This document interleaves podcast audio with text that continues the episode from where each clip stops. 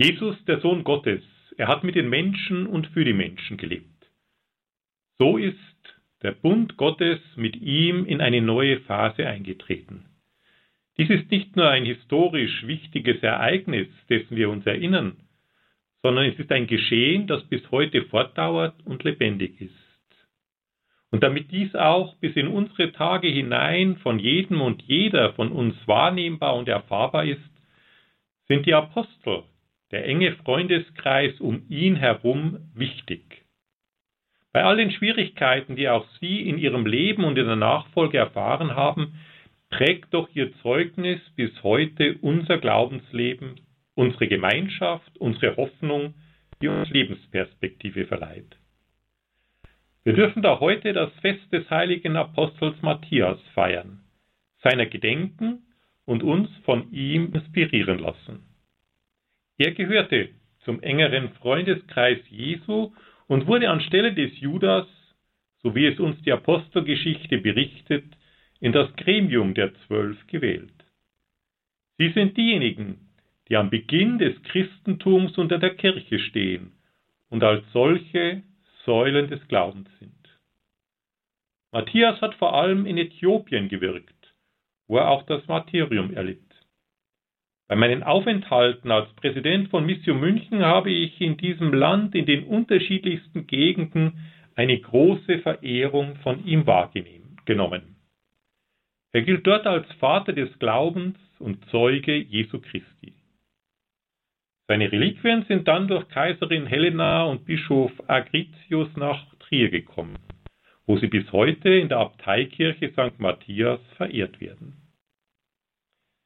Der heilige Matthias, er hat aus seiner Freundschaft zu Jesus gelebt und versucht, Menschen auf dem Weg mitzunehmen, wenn es um das gemeinsame Gestalten des Lebens in der Nachfolge Jesu Christi geht.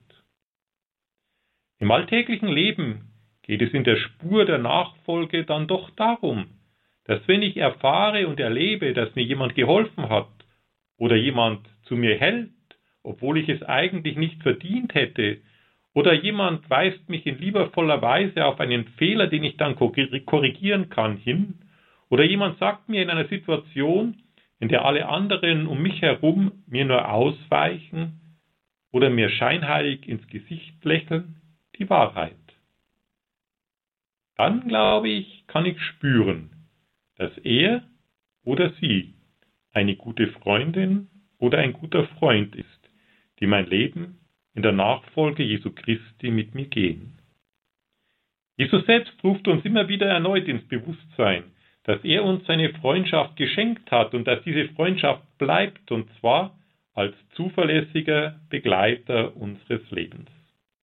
Das ist eine Zusage, die er nicht nur in Worten gemacht hat, sondern die sich in seinem ganzen Leben immer wieder zeigt und verwirklicht.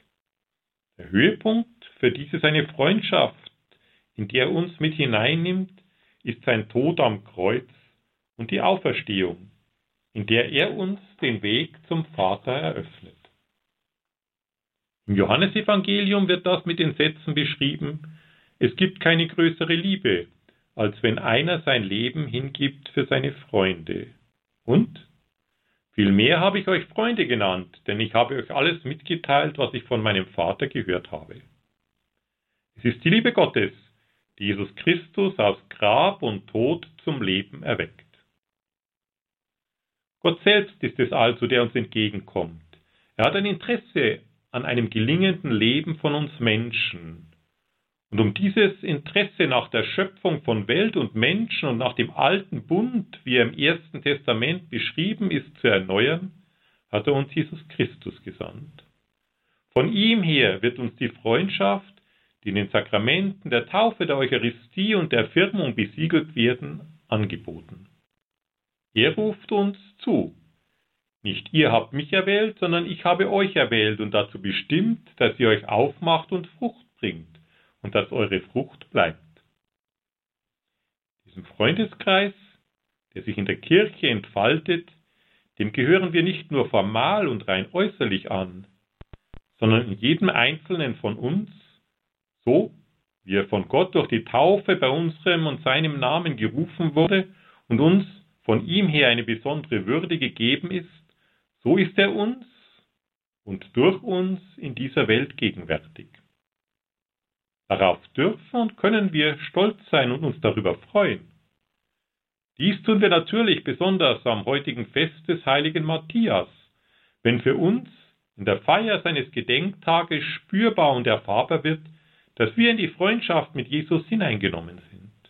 Aus der lebendigen Beziehung zu Jesus, der uns an seinen Tisch lädt, wird die Gemeinschaft unter uns als Glieder der Kirche gestärkt und wir dürfen gewiss sein, dass er bei uns und in uns wirken will. So wie er das mit dem heiligen Matthias getan hat.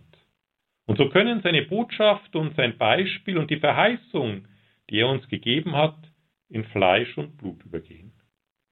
Durch sein Leib und sein Blut werden wir auf unserem Lebensweg immer wieder von neuem gestärkt, so dass wir fähig werden, den im Evangelium erteilten Auftrag, liebt einander, so wie ich euch geliebt habe, zu erfüllen.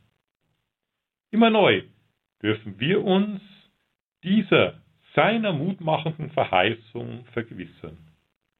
Wir tun dies als riesiger Freundeskreis auf der ganzen Welt und als ein Teil der Kirche hier bei uns und an jedem Ort, immer in der Feier der heiligen Eucharistie.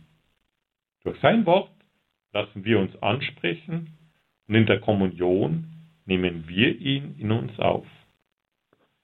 Ich wünsche uns, dass wir immer fähig bleiben, Gott aufzunehmen, um so reiche Frucht zu bringen. Durch diese Früchte, die von einem treuen Leben mit dem Heiligen Geist zeugen, wird uns der Glaube an den Vater möglich. Darauf können wir all unsere Hoffnung setzen und darauf können wir uns auch verlassen. So kann der heilende, versöhnende und befreiende Einfluss des Glaubens sich in und durch die Kirche, deren lebendige Steine wir sind, entfalten. Dazu segne uns am heutigen Tag auf die Fürbitte des heiligen Apostel Matthias der dreifaltige Gott, der Vater und der Sohn und der Heilige Geist. Amen.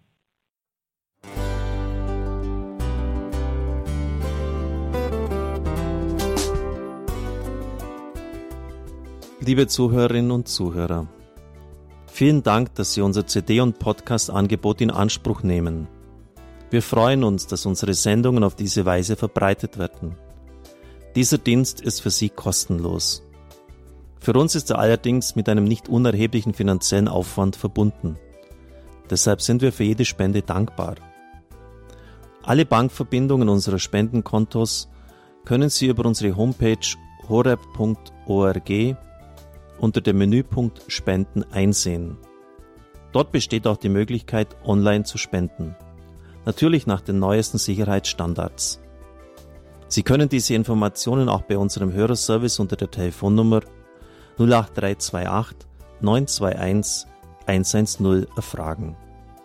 Ich wiederhole die Rufnummer 08328 921 110. Vergelt's Gott für Ihre Unterstützung. Ihr Pfarrer Kocher.